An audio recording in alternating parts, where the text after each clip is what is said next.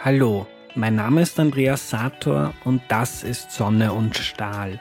Klimakrise, Artensterben, die Probleme sind bekannt. Hier sind die Lösungen.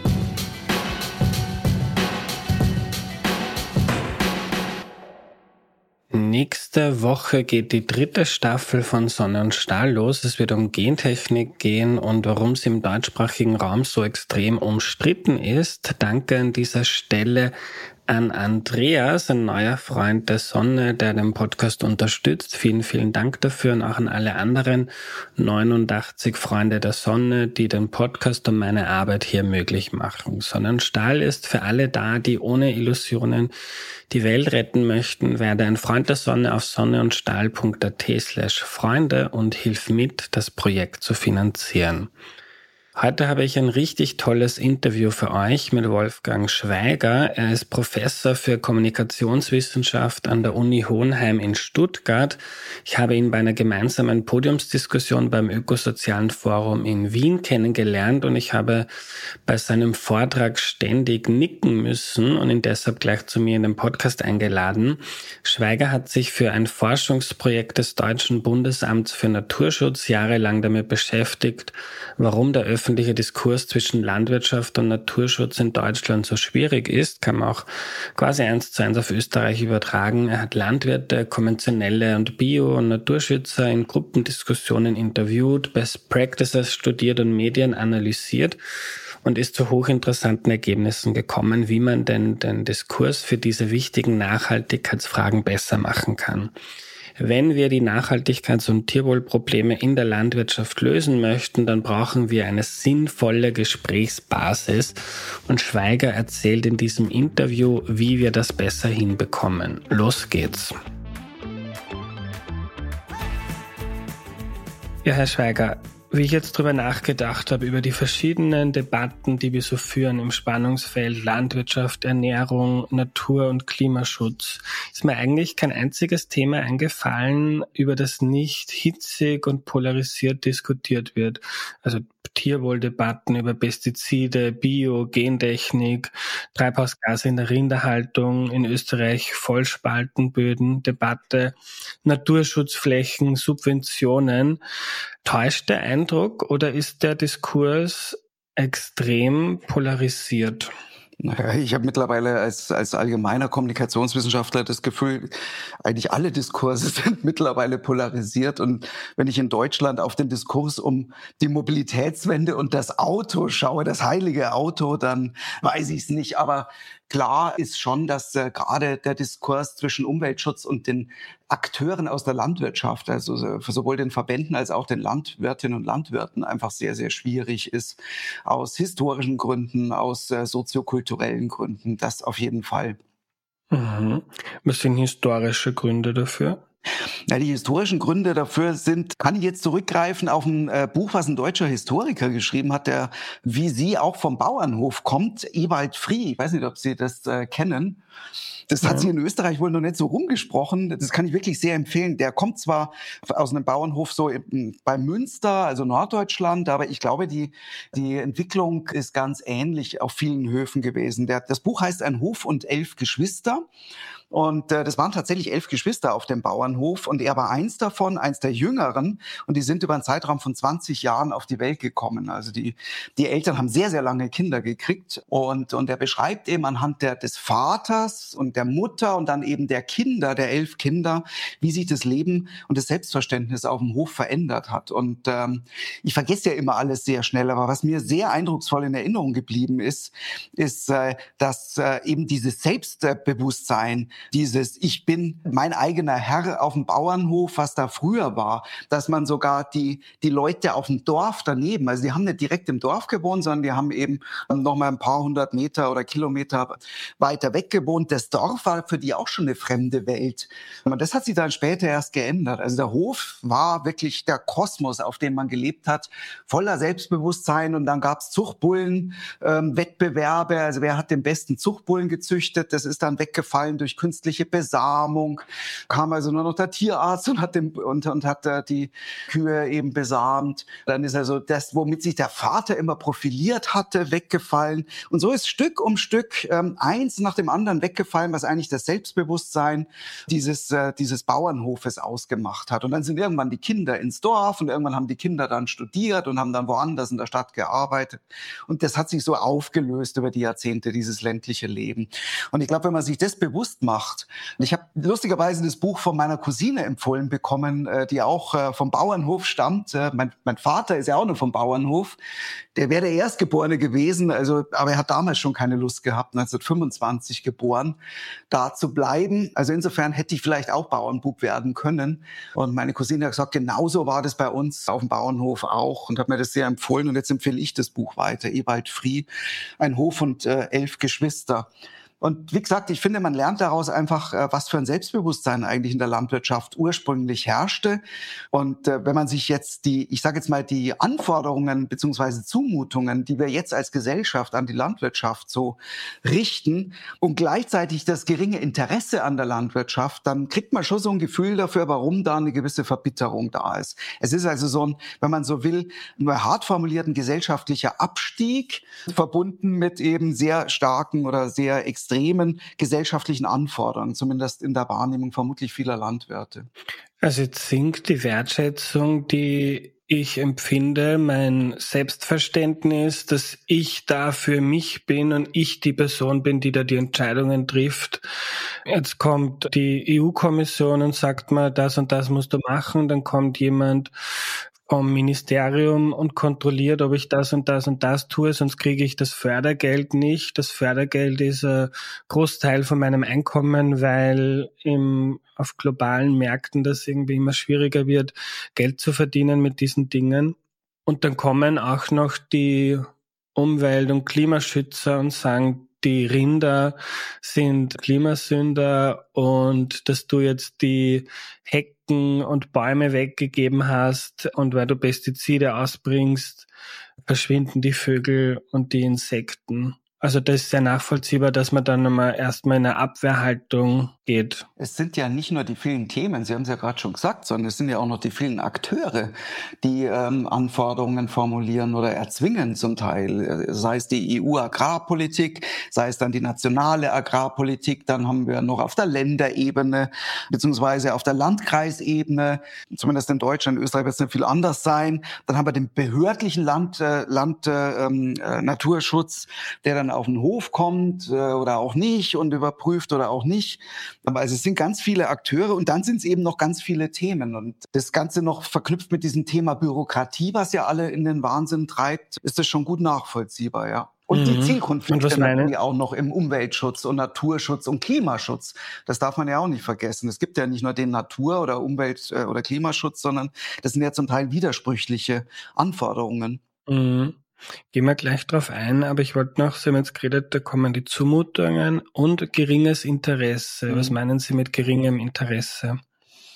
Naja, das geringe Interesse sieht man ja daran, ähm, dass die, zumindest die Großstädter, die gelten da ja immer als die, als die Bösen in der Landwirtschaft. Also die, die keine Ahnung haben, die nicht einmal mehr wissen, wie eine Kuh ausschaut, was der Unterschied zwischen einer Kuh und einem Stier ist und so weiter und so fort. Die dann letztlich, und das ist natürlich dann quasi das, das zentrale Problem im Supermarkt, im Discounter halt einfach nur die billigsten Produkte kaufen und äh, nicht, nicht in Hofladen gehen oder gar nicht wissen, dass es den gibt, beziehungsweise auch etwas bessere Produkte kaufen. Also es findet ja auch wieder auf verschiedensten Ebenen statt, diese Wahrnehmung in der Landwirtschaft, dass die Konsumentinnen und Konsumenten oder eben Bürgerinnen und Bürger sich eigentlich keine Ahnung haben und sich nicht für ihre Interessen interessieren. Und man muss ja sagen, zumindest in den Städten ist es ja auch so. Da gibt's viel Romantik, so Ökoromantik, aber wenig äh, Kompetenz. Da muss ich mich selber äh, mit an der eigenen Nase packen. Ich bin ja auch so ein Öko-Träumer mhm. seit Jahrzehnten. Sage, man muss alles besser machen, aber wie es dann auf dem Land geht, habe ich auch erst, seit ich mich mit diesem Thema beschäftige, gelernt.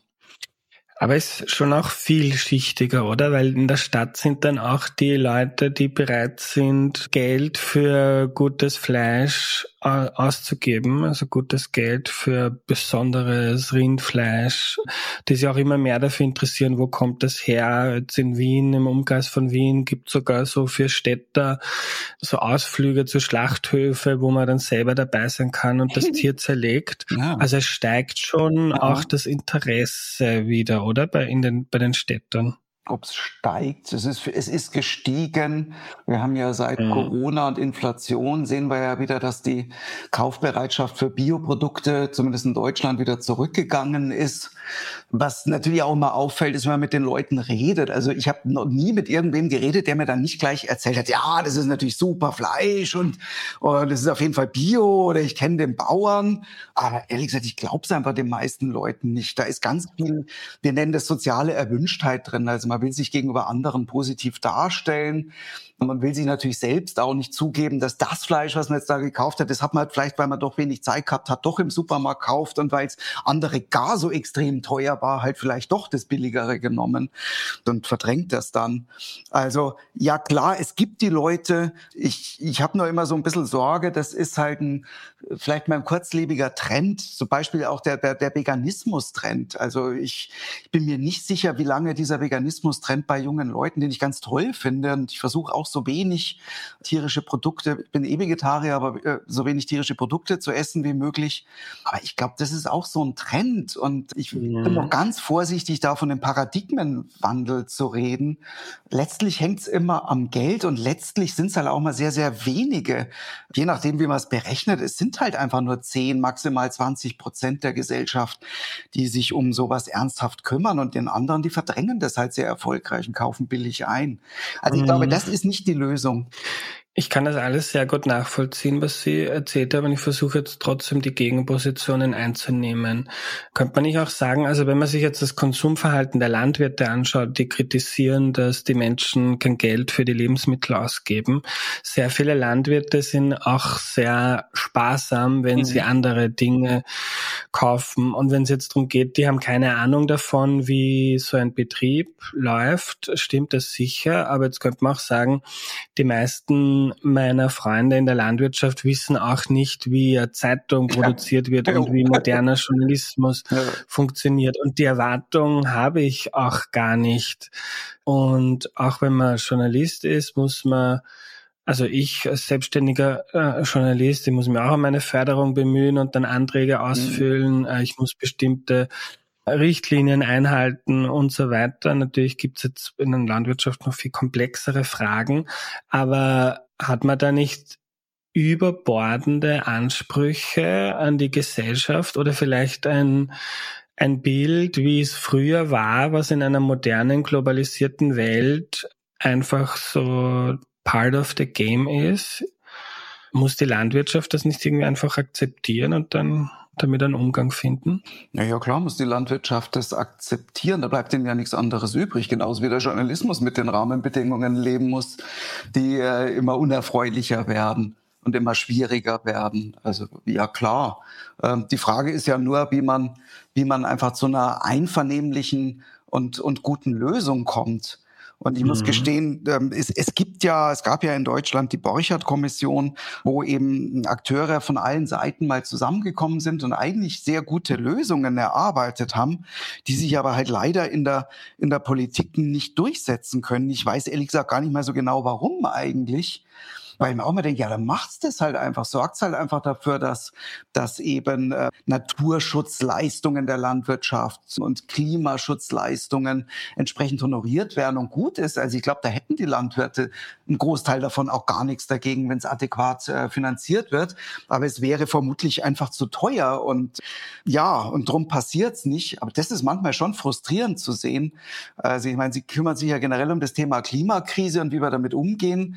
Ich habe so das Gefühl, Gefühl, die Landwirtschaft ist eigentlich oder die Lebensmittelproduktion ist sogar noch ein Bereich, wo man das relativ gut hinkriegen würde.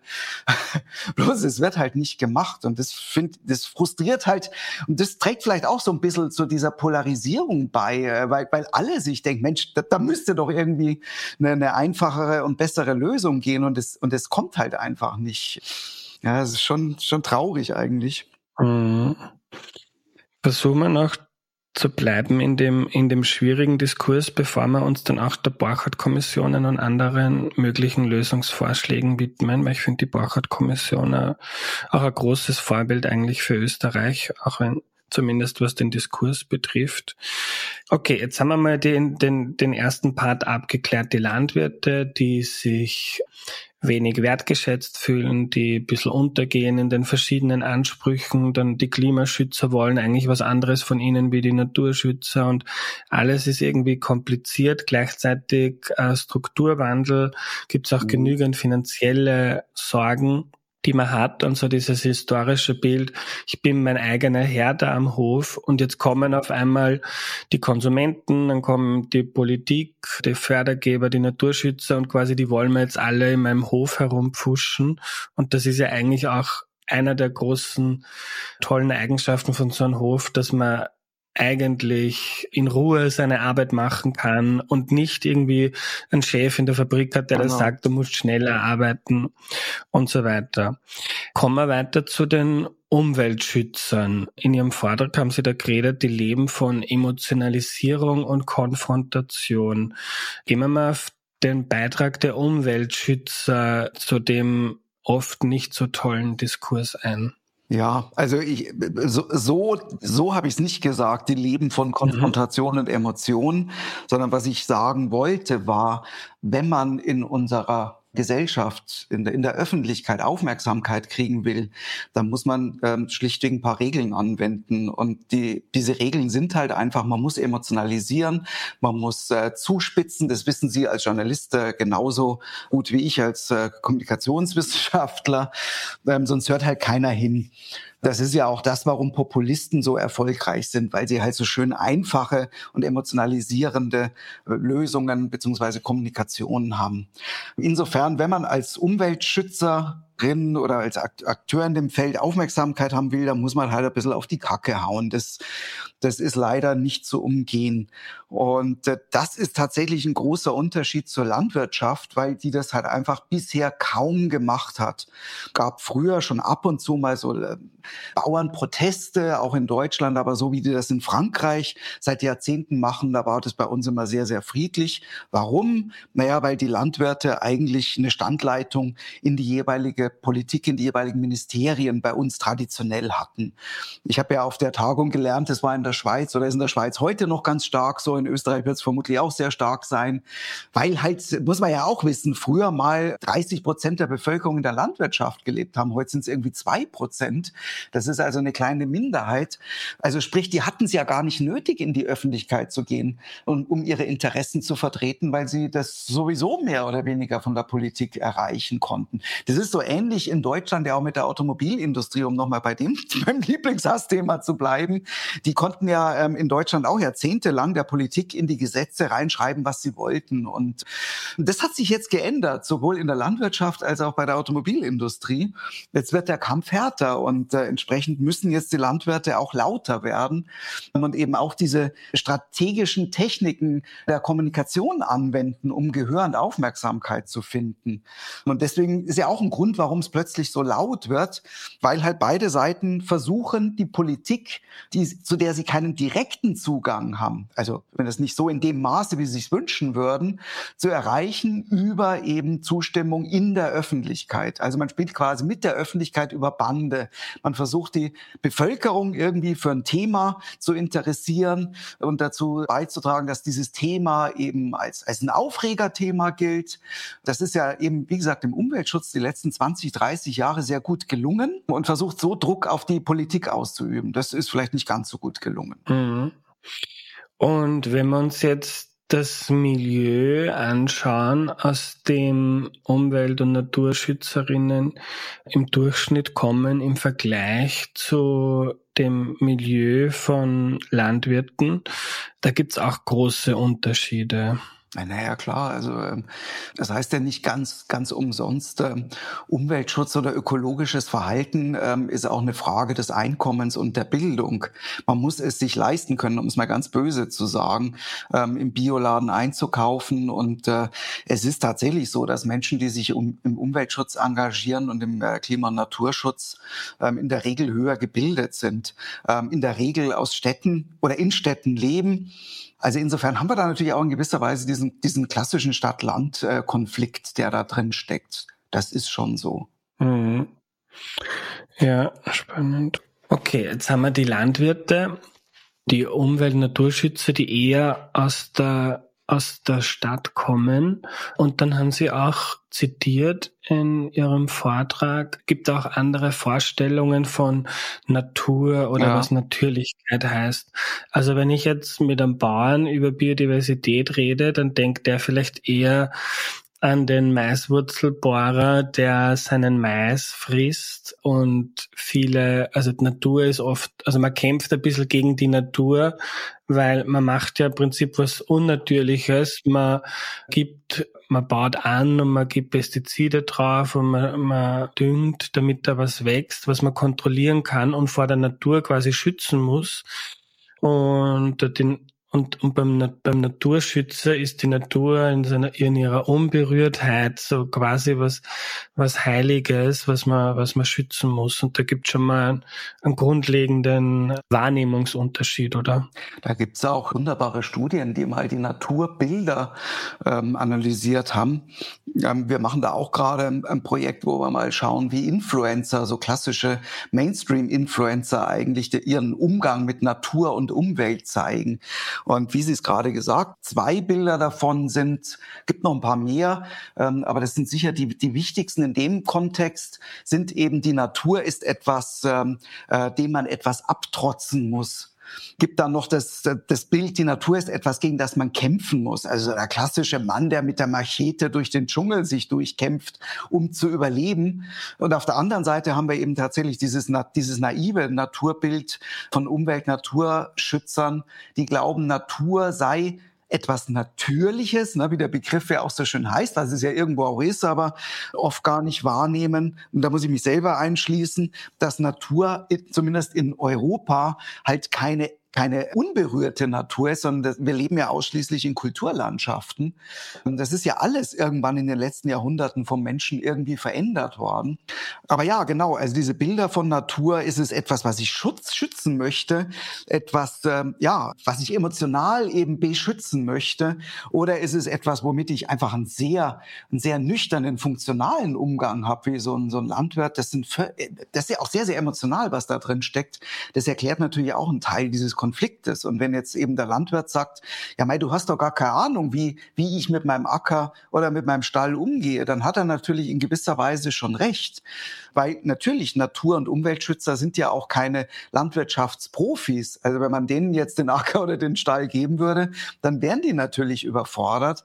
Und das ist auch nochmal ein, ein riesen Unterschied also nicht nur die Bilder, die man von Natur hat, sondern auch der Umgang mit dem Thema, dass der Landwirt ja unmittelbar ökonomisch davon abhängig ist, von seinem Acker, von seinem Stall, von seinem Wald, von seinem Weinberg und die, die Bäuerin natürlich auch.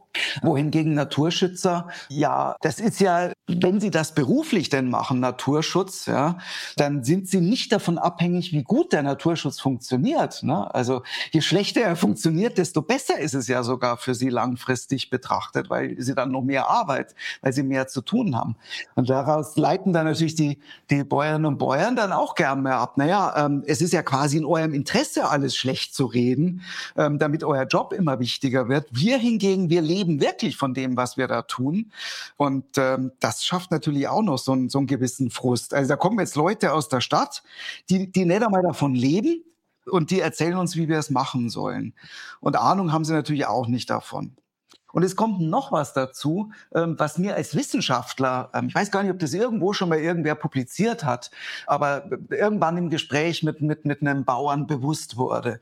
In der, im, Im Umwelt-, Natur- und Klimaschutz ähm, argumentiert man ja in der Regel auf der Basis wissenschaftlicher Evidenzen. Wo wir jetzt sagen würden, Sie und ich so als, als äh, ähm, äh, äh, akademische Großstädter, ja wunderbar, ne? wir haben ja nichts Besseres als Wissenschaft. Aber äh, wenn ich jetzt auf einen bestimmten Acker gehe, auf ein bestimmtes Feld gehe, einen bestimmten Weinberg gehe, dann stelle ich fest, dass das, was so allgemein ein wissenschaftlicher Befund ist, wie ich diesen Acker ähm, äh, zu behandeln habe, auf dem spezifischen Acker halt nicht funktioniert.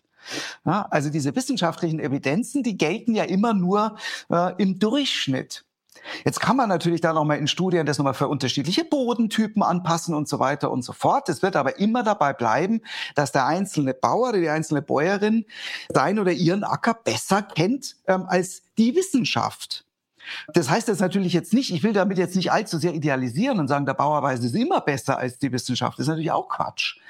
Aber man muss sich schon bewusst machen, im Einzelfall auf einem bestimmten Acker weiß halt der Bauer oder die Bäuerin schon besser, wie man da bestimmte Pflanzen zum Wachsen kriegt und ein Unkraut vielleicht was kleiner hält, als das die allgemeine wissenschaftliche Evidenz täte. Und ich glaube, das ist auch nochmal so ein Ding. Also mein Acker, den ich kenne, das ist ja mein Kind, ja, das kenne ich ja seit Jahren und Jahrzehnten. Und jetzt kommen diese komischen ähm, Umweltschützer daher mit wissenschaftlichen Ergebnissen, die zwar allgemein stimmen. Das ist wie, da muss ich es wirklich vorstellen, wie, wie Eltern, die sagen ja auch, naja, also was ihr da in der Medienpädagogik sagt, das mag ja grundsätzlich so stimmen, aber für mein, mein Kind ist doch viel besser und ist doch ganz anders. Das kann man doch nicht eins zu eins übertragen. Und ich glaube, das ist auch nochmal so ein Aspekt, der die Akzeptanz Akzeptanz von so, ich sage mal, so allgemeingültigen Lösungen oder Lösungen, die man eben auf der Basis wissenschaftlicher Evidenzen für sinnvoll hält, im Einzelfall bei der Landwirtschaft reduziert und ich würde mal sagen, vermutlich oft gar nicht zu Unrecht. Oft funktioniert es halt wirklich nicht so, wie man sich es theoretisch vorstellt. Nehmen wir noch die Medien ins Spiel. Sie mhm. haben sich für ein Forschungsprojekt fürs Bundesamt für Naturschutz auch angeschaut, wie so der, der Diskurs zu diesen Themen in den Medien in Deutschland läuft. Können Sie da drüber erzählen, bitte?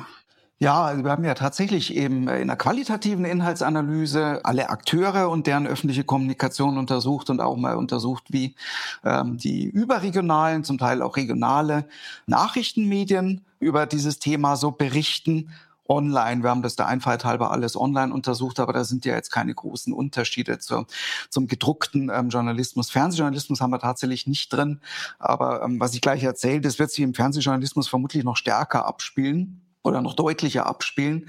Ähm, und wir haben vereinzelt äh, tatsächlich auch eben sogenannte Fachmedien drin, also die äh, klassische agrarjournalistische Angebote und Umweltangebote. Ähm, und was man findet, ist ähm, eben, äh, das klang ja auch vorhin schon mal an, ähm, so, ein, so ein sehr geringes Verständnis für die jeweils andere Seite bei den jeweils fachjournalistischen Angeboten. Also man weiß sehr genau, was der, der Umweltschutz so äh, tut und will und ähm, ähm wie er tickt. Man weiß aber nicht, wie die Agrarseite tickt tickt und umgekehrt. Und wenn wir jetzt mal so die Nachrichtenmedien anschauen, dann haben wir eigentlich ein sehr deutliches Bild gefunden, was besagt, eigentlich so gut wie alle Qualitätsmedien in Deutschland, muss man dazu sagen, wir haben leider nur deutsche Medien untersucht, berichten über Landwirtschaft ähm, sehr negativ, ähm, sehr positiv über Umweltschutz. Also es ist so diese allgemeine Perspektive oder Frame, wenn man es so nennen mag, da. Ähm, der Umweltschutz versucht, die Welt zu retten. Der Landwirt ist, äh, ist irgendwie ähm, äh, in der Vergangenheit hängen gebliebener, unwilliger, störrischer Esel, der sich nicht ändern will und keine Ahnung hat und äh, äh die Klimakrise nicht zur Kenntnis nimmt.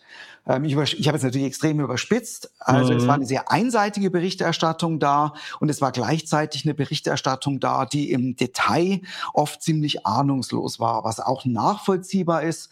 Das kriegt ja jeder mit, wenn er mal journalistische Berichterstattung über genau sein persönliches Leib- und Magenfeld ähm, äh, ähm, rezipieren muss. Naja, wenn sich Journalisten mal schnell in ein Thema einarbeiten, dann ist das oft relativ oberflächlich und nicht allzu selten auch mal falsch im Detail. Das haben wir natürlich auch gefunden.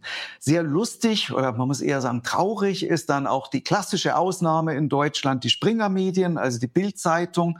Das ist sowas wie die Krone in Österreich und äh, die Welt, auch Springer Medium, die sind ja dezidiert konservativ. Da war das genau andersrum. Also waren die der gute deutsche Bauer, ähm, so quasi wie der Arbeiter, das war der Gute und diese Umwelt- und Ökospinner waren natürlich die Schlechten.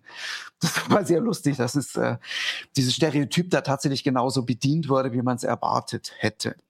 Und das trägt natürlich jetzt auch nicht gerade zur, ähm, zur Vermittlung und zur, zur, zur Versachlichung dieses Diskurses bei, wenn die Bauern das Gefühl haben, dass äh, äh auch die Qualitätsmedien und vermutlich auch die öffentlich-rechtlichen ähm, Rundfunkangebote halt auch eher gegen sie sind. Wäre jetzt mal interessant zu schauen, was in den letzten Wochen, ähm, wie die Berichterstattung war, weil ich habe das Gefühl, in Deutschland jetzt nach den Bauernprotesten hat man doch ein sehr viel mehr Verständnis für die äh, für die Sorgen und Nöte der der Landwirte ähm, medial äh, kommuniziert.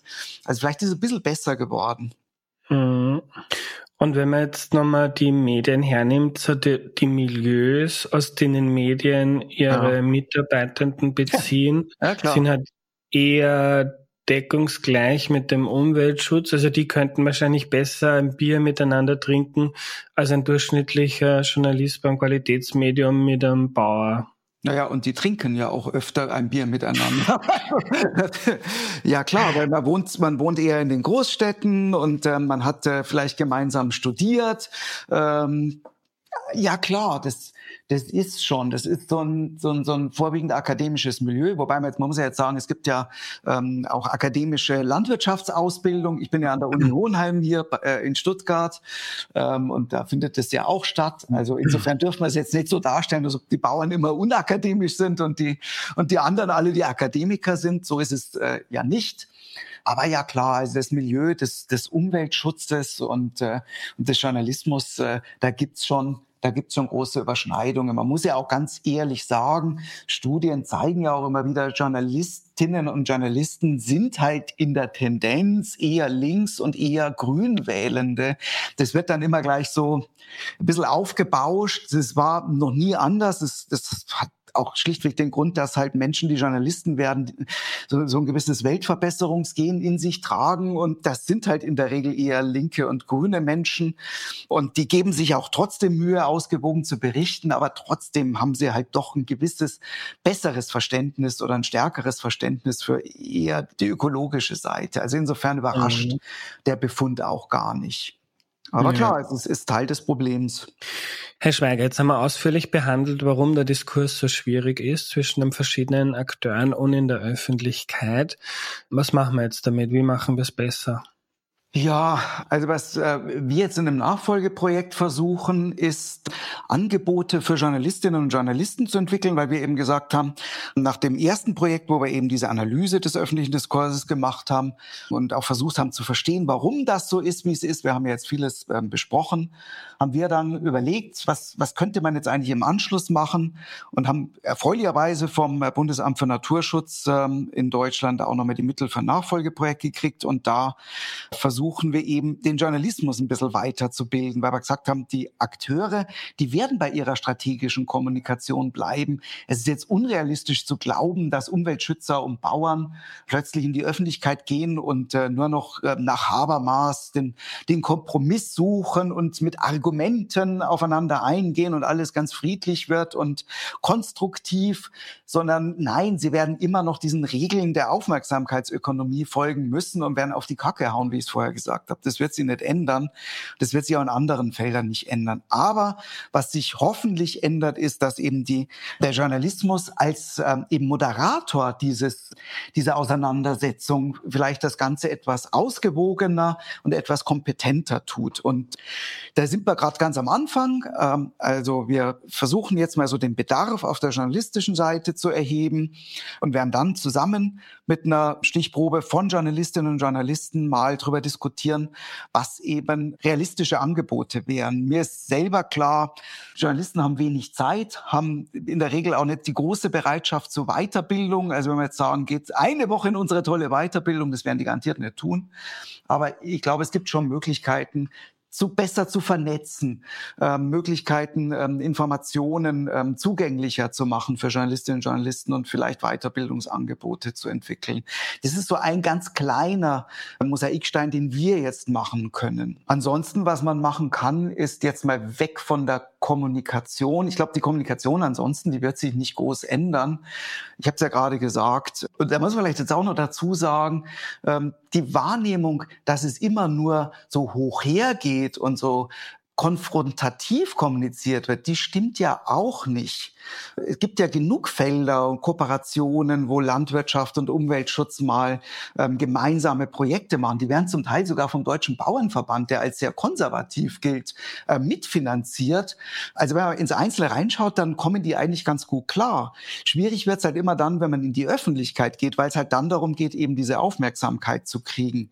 Also was äh, ich daraus auch ähm, gelernt habe und ähm, eben jetzt versuche auch immer in die Öffentlichkeit zu tragen und zu bewerben, ist, Leute, wenn ihr solche Kooperationsprojekte macht zwischen Landwirtschaft und Umweltschutz, achte bitte darauf, dass ihr auch genügend Ressourcen habt, diese Projekte öffentlich bekannt zu machen, professionell zu kommunizieren. Das passiert extrem selten und das finde ich sehr, sehr schade, weil wenn man eben in der Öffentlichkeit, in der Lokalzeitung, in der Region, aber auch in den überregionalen Medien sehr viel mehr darüber hört, ach, die können ja zusammenarbeiten. Das ist ja alles gar nicht so schlimm. Und diese Projekte funktionieren ja. Ich glaube, dann kann das die Stimmung deutlich entspannen. Aber man muss halt professionell kommunizieren und das können halt nicht ähm, irgendwelche Leute aus Umweltschutz und äh, Landwirtschaft, die das so nebenbei machen, wie man das bisher handhabt in diesen Projekten, sondern dafür sollte man einfach Kommunikationsprofis sich suchen. Und das wäre mir auch ein Anliegen, dass man die verstärkt in dieses Feld auch reinbringt und nicht einfach nur diese, diese Seiteneinsteiger, die sagen, da kommunizieren kann ja eh jeder und der Pressemitteilung schreiben kann auch jeder. Ähm, also mache ich das irgendwie mal, obwohl ich eigentlich Agrarwissenschaft oder Umweltschutz studiert habe. Das, das finde ich ist, ist schade.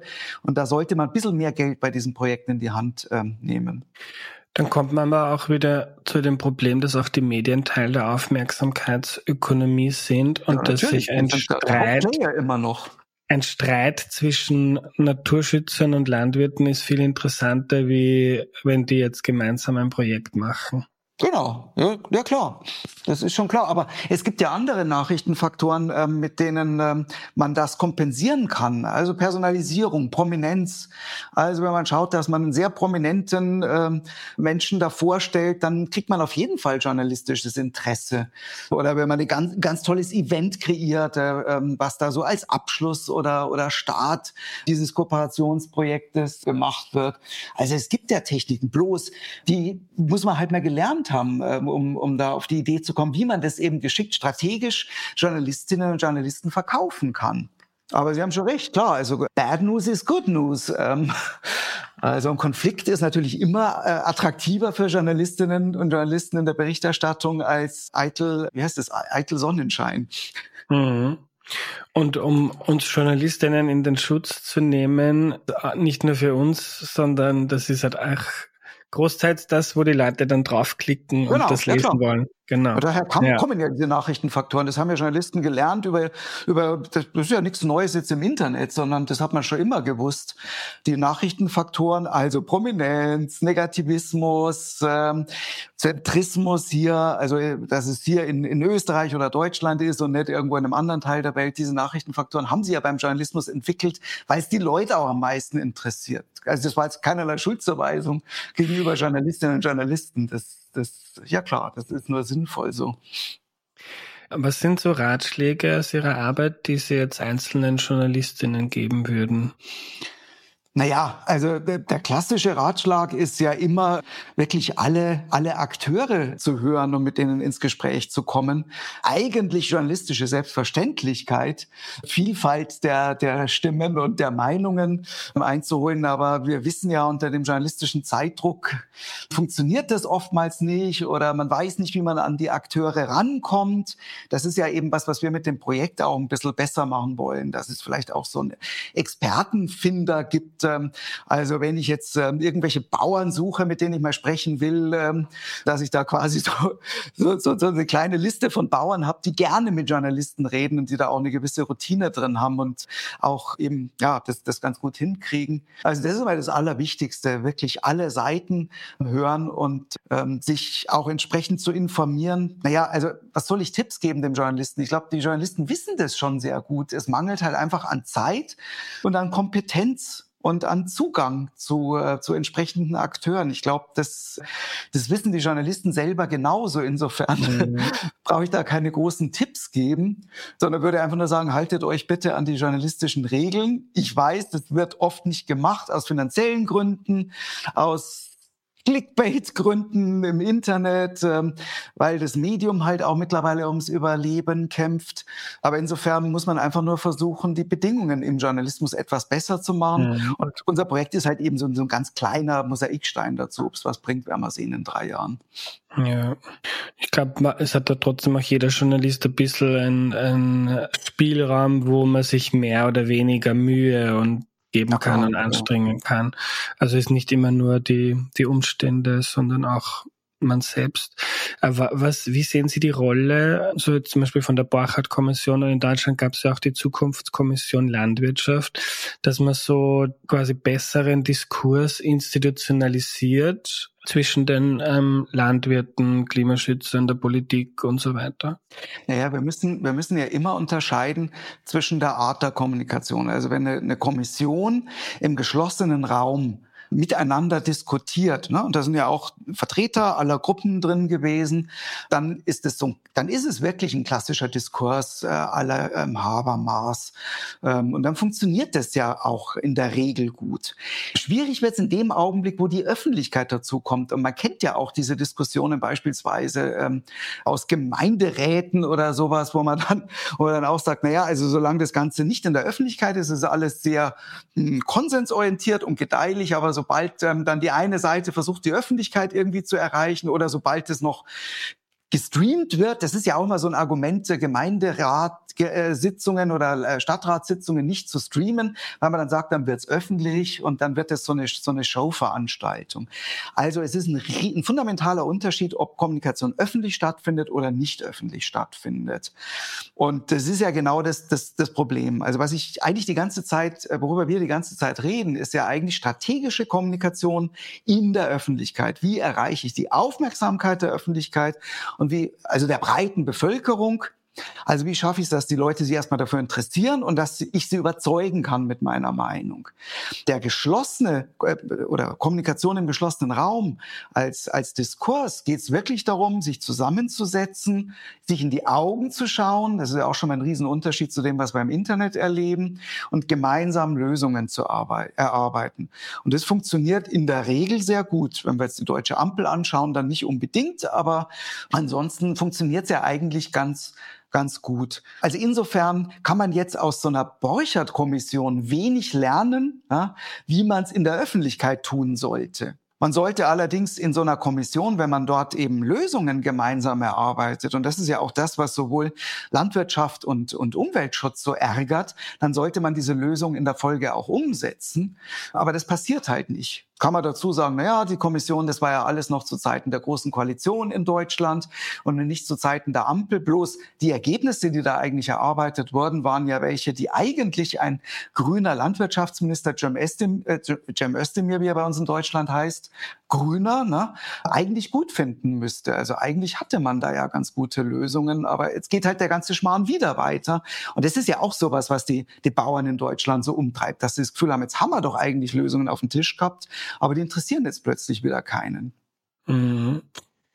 Um, um das jetzt abzuschließen, weil ich begonnen habe mit den verschiedenen Feldern, wo die Debatte so polarisiert ist, ob Tierwohl, Vollspaltenböden, Naturschutz, Klimasünder, Rind und so weiter dann ist auch wichtig, wenn ich sie richtig verstehe oder was ich mir so mitnehme aus dem Gespräch, einmal anzuerkennen, die verschiedenen Gruppen haben einfach unterschiedliche Interessen und im öffentlichen Diskurs ist auch wichtig in einer Demokratie das auszutragen, dass man sich auch streitet und muss nicht immer den Konsens suchen, sondern man vertritt die eigenen Interessen, versucht möglichst viele Leute in der Öffentlichkeit dazu zu gewinnen, dass die das auch so sehen, wie man sieht und da streitet man einfach drüber und, äh, und was wichtig ist, ist, dass die Medien diese Moderationsrolle in den verschied zwischen den verschiedenen Interessen besser wahrnehmen, indem sie genau.